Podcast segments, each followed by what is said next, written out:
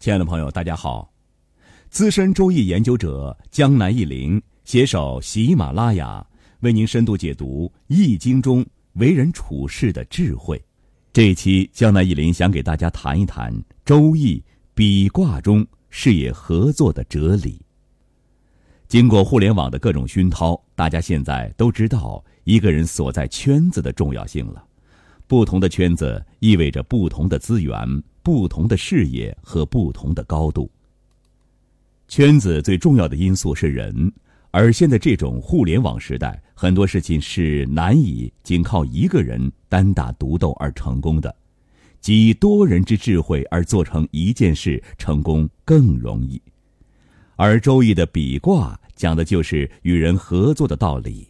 下面，江南一林详细讲一讲比卦中蕴含的道理。比意思就是亲密比附，也就是依附合作的意思。比卦的卦象，请查看相应的文稿。比卦很有意思，五阴一阳，从下至上第五爻即九五为阳爻，为一卦之主，其他五个阴爻围绕着它，辅佐着它。比卦的卦辞说：比即原是。袁永贞，无咎，不宁方来，后夫兄。上面文言文看起来似乎很难理解，其实不然。上面这句话大概的意思是说，意林这里并非直译，而是说明这段文章的大意。比卦象征比辅，在探究真情、仔细考察原文中的原氏的意思，就是缘穷其情。